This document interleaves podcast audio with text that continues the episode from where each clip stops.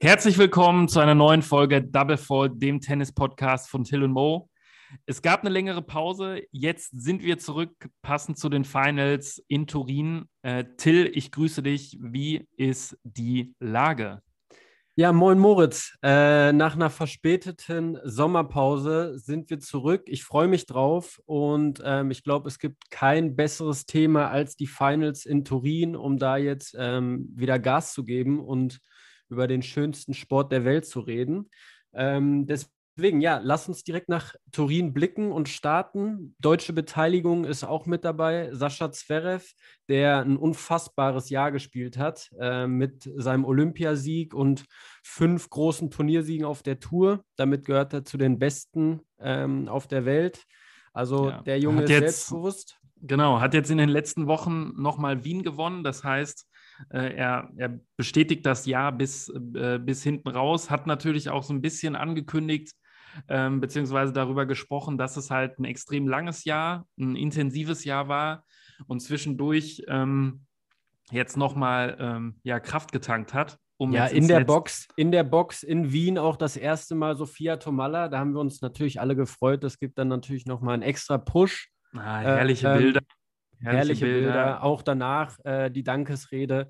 Ähm, wurde mir warm ums Herz. Ich hoffe, ich hoffe natürlich, so geht es weiter und dass wir das äh, dann auch in Turin nochmal zum Ende des Jahres jetzt sehen dürfen. Ja, apropos Turin, vielleicht nochmal für die Hörer da draußen. Ähm, wir äh, erklären mal vielleicht ganz kurz das Prozedere. Also, es ist das absolute Highlight ähm, neben den vier Grand Slams und den Masters-Turnieren. Ähm, es ist das letzte große Turnier des Jahres. Und wie kann es schöner sein oder wie kann es anders sein? Es kommen die acht besten Spieler des Jahres bzw. der Rangliste zusammen. Ähm, wenn wir mal ganz kurz drauf schauen, wer ist alles dabei? Zwei große Namen vermissen wir natürlich leider. Was aber äh, ja nach dem Saisonverlauf keine große Überraschung ist. Roger Federer und Rafael Nadal nicht, sind nicht dabei. Das heißt, ähm, ja, das Achterfeld wird angeführt von Novak Djokovic, der das Jahr auch als Nummer 1 beenden, beenden wird, zum siebten Mal. Kaspar Rüd, ja, Tsitsipas ist dabei, Rublev, Medvedev, Zverev, Hubi Hurkacz und Lokalmatador Matteo Berrettini. Es wird gespielt in zwei Vierergruppen, jeder gegen jeden. Und die jeweils Gruppenersten und Gruppenzweiten ziehen dann in die Halbfinals ein und äh, daraus resultiert dann äh, das Finale. Und äh, ja, jetzt ist Montagabend, die ersten Spiele sind gestartet und ja, sowohl spielerisch als auch emotional natürlich schon die absoluten Highlights dabei und damit spiele ich den Ball an dich. Ja, erstmal wieder hervorragend, hervorragend erläutert. Ich glaube, alle da draußen wissen jetzt, äh, worum es wirklich geht. Und du hast es angesprochen, sehr, sehr hohes Niveau. Wie könnte es anders sein? Die acht Besten der Saison äh, spielen gegeneinander. Das heißt, die Qualität ist wirklich extrem groß. Ähm, alle müssen ihr bestes Tennis spielen und machen das eigentlich auch. Äh, Djokovic ähm, hatte sein Auftaktmatch gegen Kaspar Rüth, der eine unfassbare gute Saison gespielt hat, Top 10 mittlerweile steht. Ähm, Im ersten Satz äh, war das noch hart umkämpft mit dem besseren Ende für den Joker und dann äh, zweite, zweite Satz Formsache. Medvedev gegen Hubi Hurkacz war auch sensationell gutes Match. Ähm, gewinnt Medvedev knapp in drei.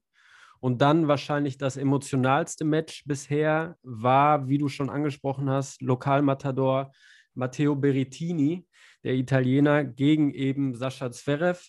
Ähm, ganz, ganz langer Krimi, der erste Satz, 7-6 mit, dem besseren Ende, mit dem besseren Ende für den Deutschen. Ja, mit Und, dem glücklicheren Ende, würde ich wohl auch mal sagen. Ja. Ähm, äh, zu, zu, dem Spiel kommen wir vielleicht gleich noch, aber ja, emotional natürlich, da, da blutet natürlich auch mein italienisches Herz.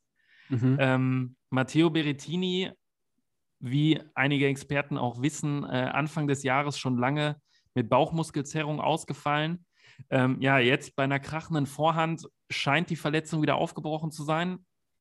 Äh, der Junge zieht das Ding durch und äh, ja, schmeißt im Endeffekt danach äh, Schläger weg, Kappe weg, liegt auf dem Boden und äh, ja. Unter Tränen, ja. unter Tränen lässt er sich noch behandeln, aber ich glaube, äh, während der Behandlungsphase äh, wussten eigentlich schon 8000 Zuschauer und er am besten, ja, dass das Ding durch ist. Mm, und ja, so sieht es jetzt wohl auch aus. Also er hat dann aufgegeben. Sascha Zverev dann auch mit einer äh, ja, sehr fairen Rede zum Ende des Spiels, ähm, dass, dass das einfach brutal ist für einen Sportler, gerade bei so einem Heimturnier äh, am, am Ende des Jahres dann aufgeben zu müssen. Ähm, ich weiß jetzt gar nicht, wie es dann äh, in der Gruppe aussieht. Ich denke mal, er wird jetzt nicht weiter antreten und alle, ähm, alle werden gegen ihn einen Punkt holen. Ja, ja extrem bitter. Da, da bin ich mir noch gar nicht äh, ganz sicher. Ich habe mich da natürlich vorab schon ein bisschen eingelesen und schlau gemacht, ähm, um da auch ähm, wie immer gut vorbereitet zu sein. Mhm. Ähm, es könnte tatsächlich sein, dass äh, sogar ein Italiener nachrückt, und zwar Yannick Sinner. Das wäre natürlich äh, für die Leute in Turin eine sehr, sehr coole runde Sache.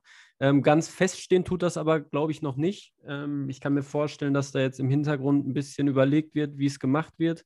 Aber wenn Yannick Sinner ähm, dann jetzt einsteigt nach der ersten Runde, ähm, wäre das, glaube ich, eine coole Sache für alle, vor allem für ihn als so junger Bursche. Ähm, deswegen schauen wir mal, wie es da weitergeht. Ansonsten natürlich die Variante, wie du es gerade gesagt hast, dass alle da den Punkt gegen Berettini holen. Ähm, ja, Bauchmuskelverletzung immer, immer schwierige Sache. Ich glaube, damit hattest du nie zu kämpfen. Ja, das ist der ähm, könnte, Trick, wenn könnte du... unterschiedliche Gründe haben. Ja, das ist der ähm, Trick. Wenn du keine davon... Bauchmuskeln hast, ja, kannst du sie dir nicht zerren. Ja, das, das war jetzt auch äh, meine Vermutung tatsächlich. David Nalbanyan lässt grüßen. Ja, Tennisspieler braucht äh, einen guten Chor. Den kannst ja. du dir entweder über Muskeln aufbauen ja. oder, oder über vielleicht äh, ja, drei, drei, vier Kilo rund um den Rumpf, ja, um dann auch ähm, ja, die, die Körperstabilität dann zu haben, äh, um die Schläge halt dann auch technisch sauber durchzuführen. Aber Absolut. wir schweifen ab. Wir schweifen ab. Ähm, genau. Lass uns doch dann einfach mal in die unterschiedlichen Gruppen schauen. Es gibt die rote Gruppe und die grüne Gruppe. Rote Gruppe Zverev, Medvedev, Berettini, Hurkacz. Erste Runde wurde schon gespielt. Ähm, morgen geht es weiter. Zverev gegen Medvedev. Medvedev ja in meinen Augen so ein bisschen der Angstgegner von Sascha Zverev, der jetzt auch in Paris im Halbfinale äh, eine richtige Reise bekommen hat. 2 und 2 war es, glaube ich. Ja. Ähm, da wird man mal schauen, wie, wie das Spiel morgen ausgeht. Um 14 Uhr, glaube ich. Und dann anschließend morgen Abend Berettini gegen Hurkacz. Berettini wird definitiv nicht antreten, da müssen wir dann mal schauen. Und genau, Djokovic gegen Rüd, heute schon gespielt. Und heute Abend äh, findet dann noch Tsitsipas gegen Rublev statt, was natürlich auch ein extrem geiles und spannendes Match sein wird, weil das zwei Jungs sind, die auch ganz gut Tennis spielen können. Ja, das sind zwei Jungs, die gut Tennis spielen können, aber jetzt äh, am Ende der Saison, beziehungsweise hinten raus, so, vielleicht so ein bisschen die Körner äh, liegen lassen haben. Rublev äh, am Anfang des Jahres, beziehungsweise ähnlich wie Tsitsipas, einfach ja, Vielspieler ähm, ist eigentlich die falsche Bezeichnung, beziehungsweise wird den beiden nicht, nicht gerecht. Die haben einfach ähm, am Anfang, beziehungsweise bis zur Mitte der Saison äh, einfach extrem viel gewonnen und äh, deswegen viel gespielt. Und man merkt jetzt, äh, bei Rublev hat man es, hat glaube ich, gemerkt, die, die Ergebnisse haben jetzt so hinten raus zum Ende des Jahres ein bisschen nachgelassen. Tsitsipas hat auch ein bisschen pausiert. Ähm, das, deswegen sind die beiden so ein bisschen, ja, No-Names ist falsche Bezeichnung, aber da weiß man noch nicht so ganz, ähm, wie die jetzt beim letzten großen Turnier des Jahres irgendwie aufspielen. Anders vielleicht als bei Medvedev, Djokovic und ähm, Zverev. Einfach aus dem Grund, äh, wie du gerade schon gesagt hast oder wie wir angesprochen hatten, Zverev gewinnt Wien. Das war nochmal so ein Ausrufezeichen, dass er jetzt hinten raus nochmal was gewinnen kann und will. Und dann halt ähm, das Turnier in Paris hast du auch gerade schon angesprochen, das letzte große Tausender Masters, wo ähm, ja, Djokovic ganz interessanterweise äh, ja, die Revanche feiern konnte ähm, gegenüber dem äh, ja, denkwürdigen US Open Finale. Mhm. Ähm, Paris lief vielleicht ein bisschen anders. Äh, da war Medvedev aus meiner Sicht fast schon so ein bisschen Favorit, beziehungsweise hat den Joker ähnlich genervt wie naja, wie er eigentlich jeden Spieler auf der Tour nervt mit seiner dann doch äh, unorthodoxen, äh, leicht, Entschuldigung, krüppeligen Spielweise. äh, Djokovic gewinnt das Ding dann aber hinten raus, sodass wir dann jetzt ähm, ja, vor der Situation stehen, dass eigentlich wir aus meiner Sicht drei große Favoriten auf das Ding haben. Und die rote Gruppe mit der Verletzung von Berettini, den man jetzt gerade wegen dem Heimvorteil auch so eine Außenseiterrolle irgendwie hätte zuschreiben können, äh, ja fast schon entschieden ist. Also Hubi, äh, wenn du das jetzt hörst, ich hoffe, du verzeihst mir, aber ich glaube, dass die rote Gruppe ähm, ja mit, mit Medvedev und Zverev die zwei Halbfinalisten äh, ja schon, schon feststehen hat, jetzt nach der ersten Runde. Und es dann eigentlich nur noch darum geht, wer von den beiden gegen Djokovic äh, im Finale spielt. Und weil ich das jetzt ausgesprochen habe, wird es halt eh wieder ganz anders kommen.